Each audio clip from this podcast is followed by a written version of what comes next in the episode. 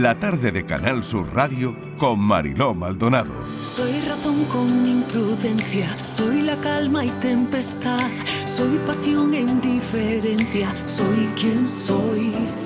Soy distinta y parecida, soy ficción y realidad, soy pregunta sin respuesta, soy quien soy. Soy un alma libre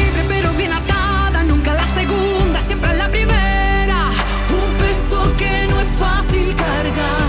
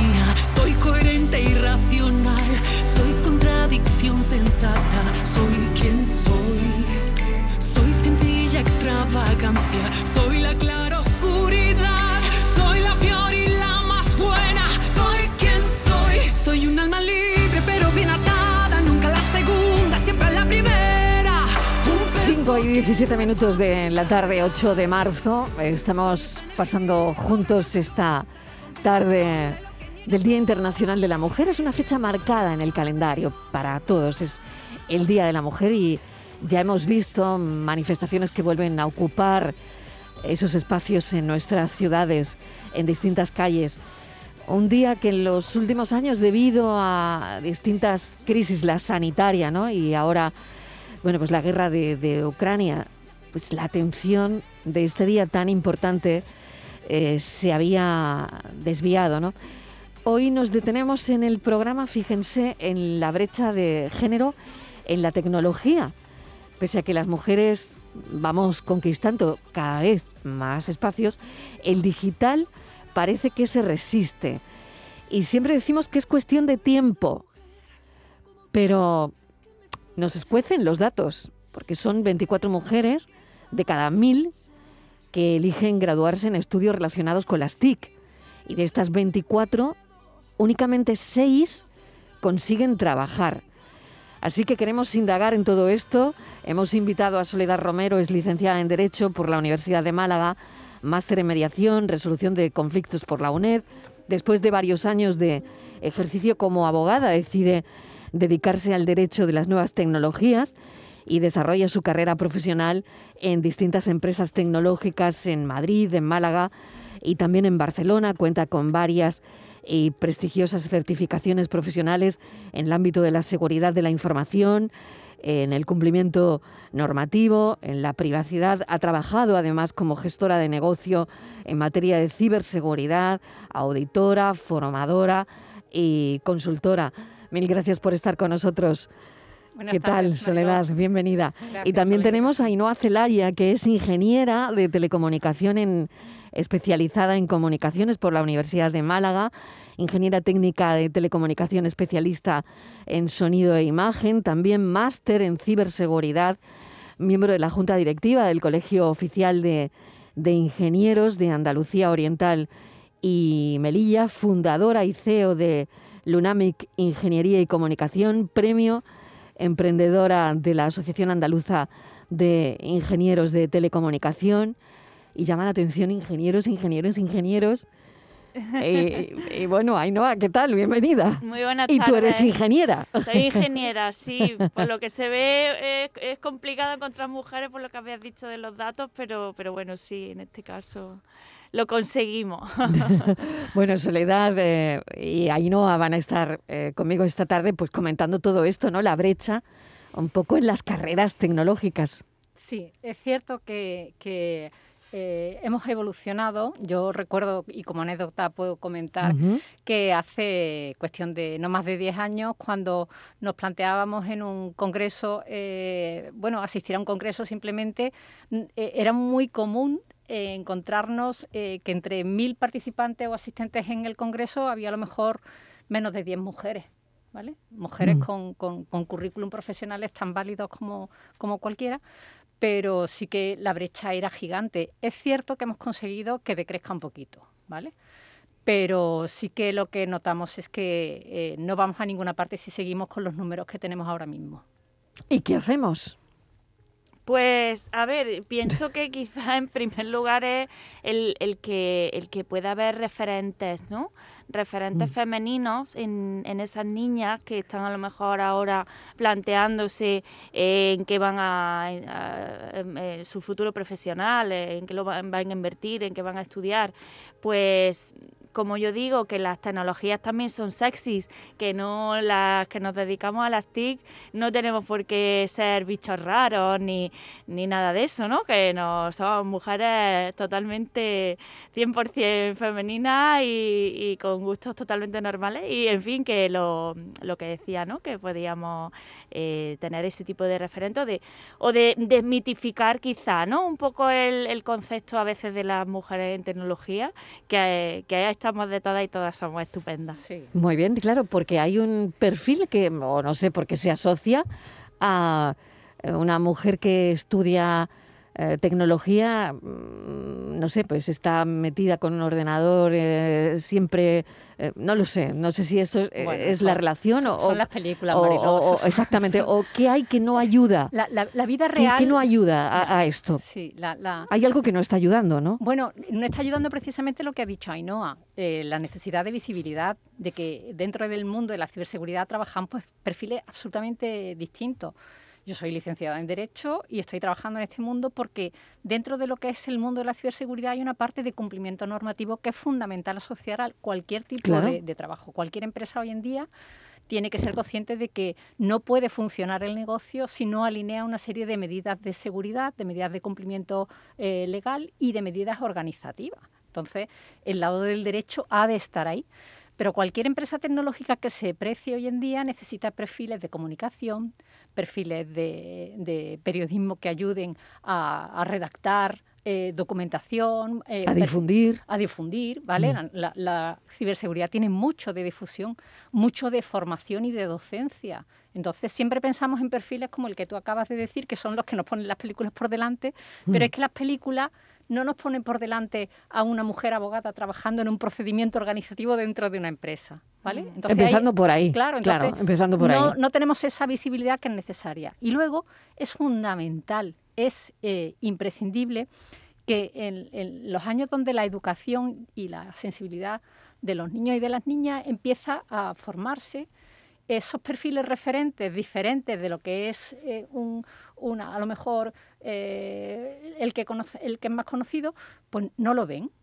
Yo cuando voy a algún sitio, eh, porque damos charlas, nos dedicamos, las, dos participamos en asociaciones e intentamos trabajar en esa visibilidad tan necesaria, pues cuando vamos a contar lo que hacemos en el mundo ciber y cómo se producen los ciberataques, qué es lo que está pasando en la ciberguerra ahora mismo, ¿no? La ciberguerra que se lleva a cabo en el mundo ciber y en el mundo real eh, es una realidad pues, pues al final se dan cuenta de que hay otra perspectiva que nadie eh, les ha puesto por delante. ¿vale? Entonces, en las edades tempranas, en la educación, es imprescindible que eso se entienda por los niños para que puedan decidir que su futuro pueda estar con la tecnología, alineado con la tecnología y luego con el conocimiento que tú quieras añadir, que puede ser de mm. ciencia, de salud, mm. de...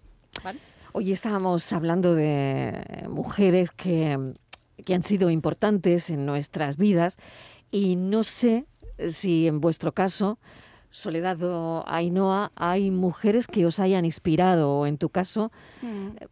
eres ingeniera porque algo, alguien te inspiró.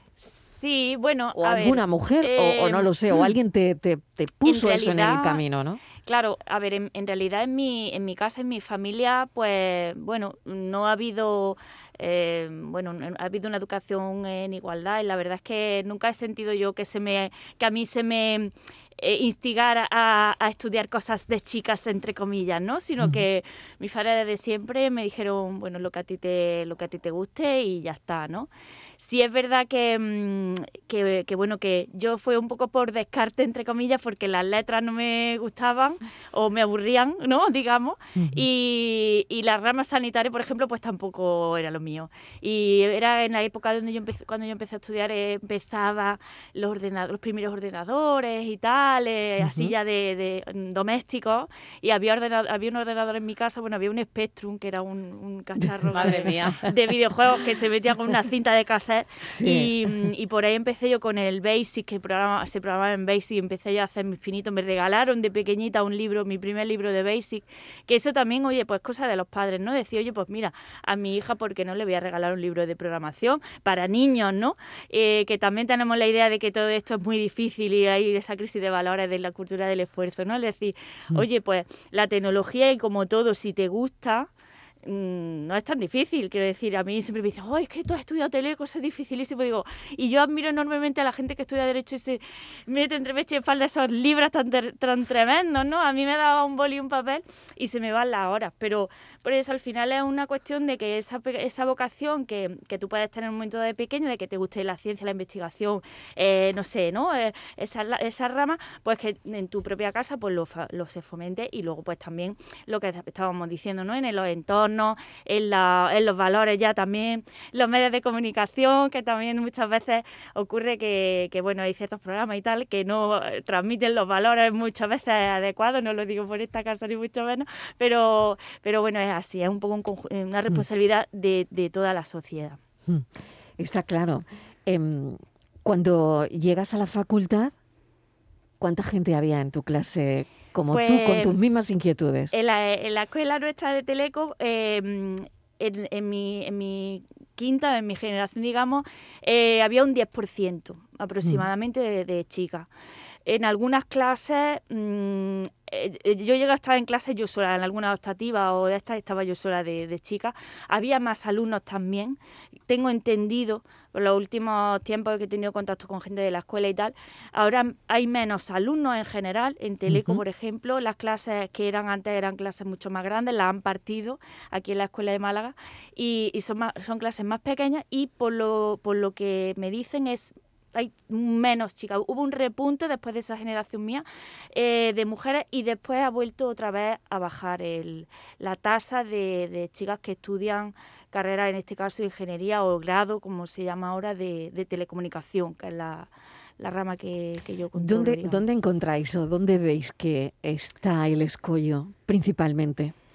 Bueno, yo te puedo comentar que, por ejemplo, en el caso de mi hija más pequeña, pues ha encontrado que cuando se metió en la rama de, de, tecnológica dentro del bachillerato, eran a lo mejor 30 en la clase y solamente había 7 niñas, ¿no? Y, mm. a lo mejor pues eso no te ayuda eh, a, a, ver claro que tu futuro pueda ir por ahí. ¿Por qué? Pues porque eh, no te ves ni siquiera representada, ¿no? Y, de esas siete a lo mejor ni siquiera eh, todas terminan acabando la parte de más tecnológica. Y no quiero decir nada ahora con los nuevos programas que hay, que la asignatura de informática ya desaparece del currículum de hmm. bachillerato. Yo no sé eh, un poco cómo va a ir el futuro en este sentido, porque que desaparezcan este tipo de cosas no ayudan. Y hacer las troncales diversifica mucho más, pero al final nadie aprende muy mucho. A lo mejor tenemos que plantearnos hacer otro tipo de esfuerzos. Pero bueno.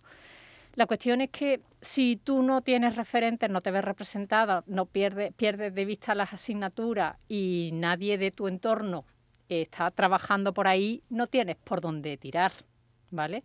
Entonces, eh, de ahí que eh, los profesionales que ya estamos en este mundo tratemos de colaborar, de participar, de asociarnos, de dar esa visibilidad y de mm, eh, divulgar en la medida en, lo que nos es posible pues que el mundo de la tecnología es para todos, que necesita de una fuerza viva y de muchísimos perfiles diferentes, como he comentado antes, y que, y que bueno, pues que hay que eh, cubrir muchos puestos de trabajo que las empresas ahora mismo no tienen posibilidad de cubrir. Pero no hablo solamente eh, aquí en España, es que a nivel europeo se están necesitando perfiles, por ejemplo, de mi, de mi eh, perfil jurídico, en Europa no se están cubriendo las plazas que las grandes empresas están demandando. Entonces, em, difícilmente va, va, a haber más perfiles si al final desde las etapas tempranas no estamos generando ese discurso de hacen falta, hacen falta, hacen falta y aquí es donde está el trabajo, venid hacia acá. ¿no? Hmm. Es importante mm, que, que, tengamos visibilidad en los colegios, que tengamos visibilidad en los medios de comunicación, que tengamos posibilidad de llegar a los padres para que hmm. orienten también a los niños, ¿no? Muchas veces los padres somos los que inculcamos que hagan deporte, que estudien música, que vayan a una biblioteca, que lean libros pues también hay que eh, ser conscientes de que el mundo que tenemos es y será netamente tecnológico. Si no le damos esa formación a nuestros hijos, difícilmente le estamos dando herramientas para que puedan desenvolverse en el futuro. Totalmente de acuerdo. Y esto así al final, como es verdad, ¿no? Eh, son picos de sierra, tú lo comentabas, ¿no? Mm. Parece que es verdad que esto hubo eh, un repunte, de, mujeres que iban a las carreras de ciencias. Mm. Pero es verdad, lo comentaba el otro día a micro cerrado, que estaba hablando con una eh, catedrática de física, donde, bueno, es verdad, hay poca gente de la Universidad de Granada, mm. hay, hay poca gente, pocas mujeres en ciencias, ¿no? Sí. Entonces, no, lo sé, yo creo que eh, ojalá sirva este espacio para despertar, ¿no? Alguna, alguna inquietud, porque ¿por qué creéis que no eligen, aparte de los referentes y de todo lo que ha salido aquí, ¿Por qué las mujeres no eligen, las niñas no eligen eh, carreras de ciencia? Eh, ¿Cuál puede ser la motivación? Es lo que decía, lo que comentaba antes. Por un lado, esa idea de que la ciencia o la tecnología, las carreras técnicas son muy complicadas y son solo para cerebritos solo para gente superdotada o gente como y que hay que estudiar mucho y es muy sacrificado, ¿no? Y, mm, y luego, pues también creo yo que pues una cuestión de estereotipos. Eso es. Estereotipos, ¿verdad? Pero se, se, están haciendo muchas iniciativas, hay muchas asociaciones que también conoce Soledad, Inspiring Girls, mm. eh, Woman Tech, que eh, bueno, pues las mujeres que, que, sí que estamos en este, en este entorno, que ya tenemos un cierto recorrido, pues le damos charlas a esas chicas que tienen esa edad, entre 12 y 16 años. ¿Qué os y preguntan? Les contamos, nuestra, experiencia. ¿qué os preguntan y, qué les inquietan ¿no? cuando reunís? Preguntan, ¿y cómo, cómo fue que tú...? Bueno, las preguntas que, que suelen hacer están relacionadas que cómo te diste cuenta que a ti te gustaba ese tipo de cosas, este, la tecnología y tal.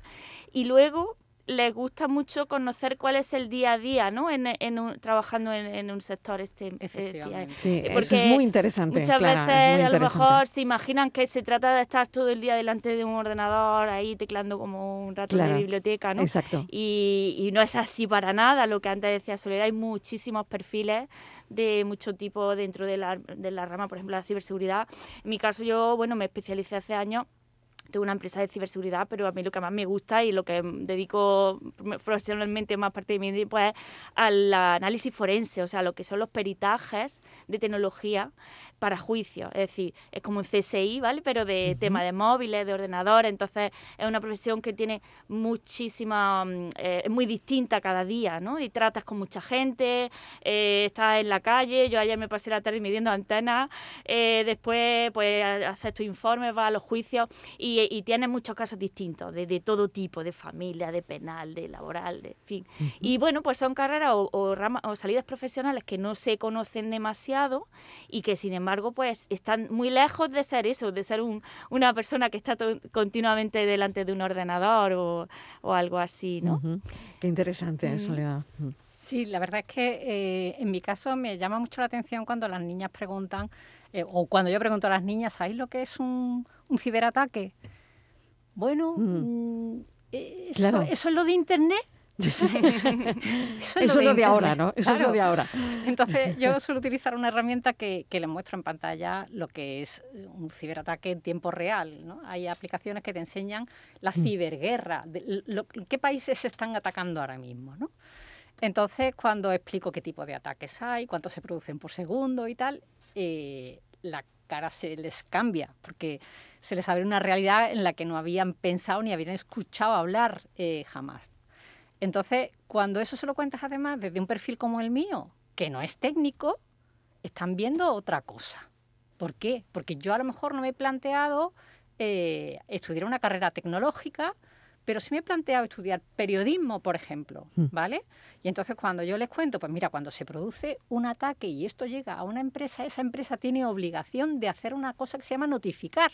Hay que notificar un incidente a distintos organismos, ¿vale? Porque luego hay una coordinación nacional, una coordinación internacional para tratar de que esos ataques no hagan más daño. No hagan más daño, por ejemplo, a los sistemas de un hospital, para que los enfermos no sufran como consecuencia de ese ataque porque separan las máquinas, los ordenadores, ¿vale?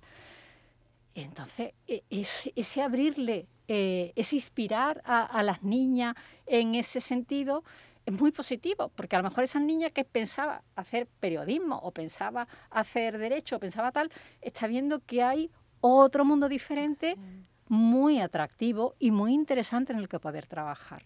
Por último, ¿qué le diríais a padres, madres, abuelos, abuelas que tengan la radio puesta? No sé, eh, bueno, si alguien que esté estudiando ahora segundo de bachillerato, vamos a poner un ejemplo, está escuchando también el programa, porque lo tenga su padre puesto, su madre, en fin.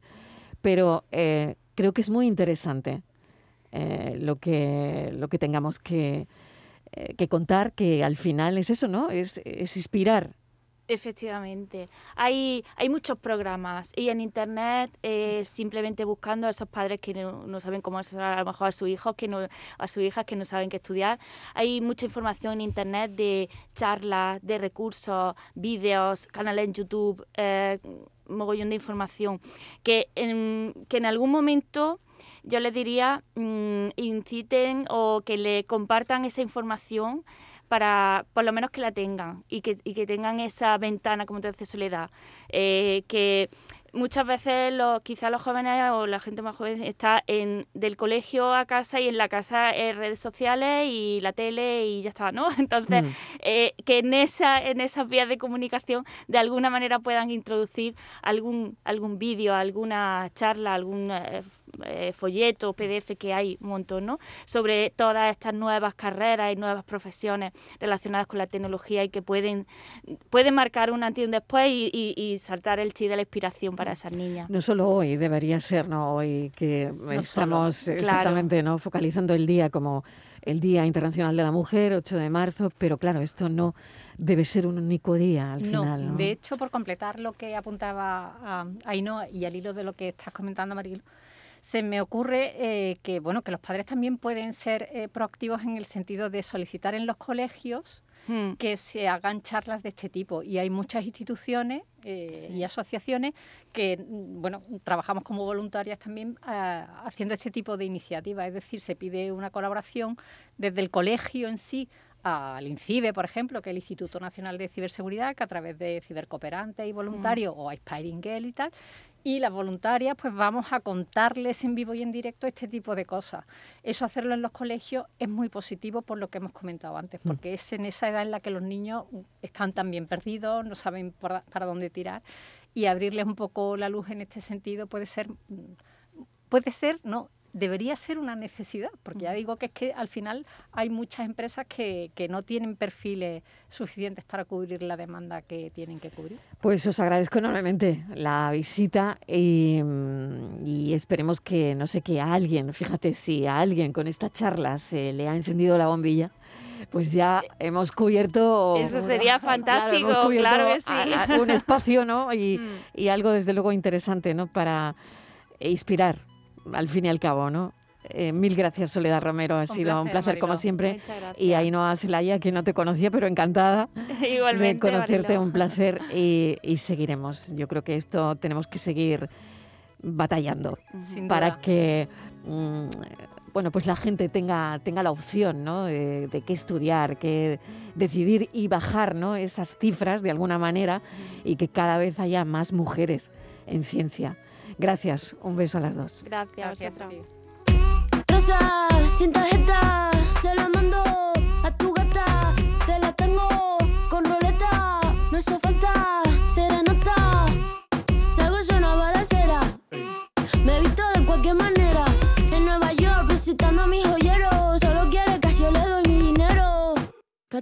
Naki, chicken aquí. Tu gata quiere maki, mi gata en Kawasaki. Quiero una cadena que me arruine toda la cuenta. Como Naomi en los 90. Rosa, sin tarjeta, se la mando a tu gata. Te la tengo con roleta, no hizo falta serenata. La tarde de Canal Sur Radio con Mariló Maldonado.